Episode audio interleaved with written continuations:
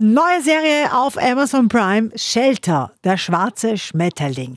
Hat ein bisschen was von Horror, Thriller, aber auch Teenager-Love-Story. Ja, worum geht's in den Ganzen? Nachdem sein Vater beim Autounfall stirbt, zieht der 14-jährige Mickey zu seinem Onkel.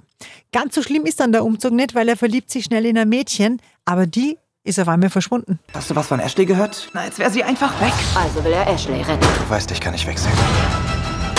Jeder hat Geheimnisse, Mickey. Und genau diese Geheimnisse will er aufdecken. Er sucht das Mädchen und taucht da ein in eine Welt, ja, wo auf einmal mehrere Menschen vermisst sind. Shelter, der schwarze Schmetterling, äh, bringt uns nicht wirklich zum Mega-Gruseln, aber hat ein paar gute Ansätze, kriegt von uns sieben von zehn Couchpunkten.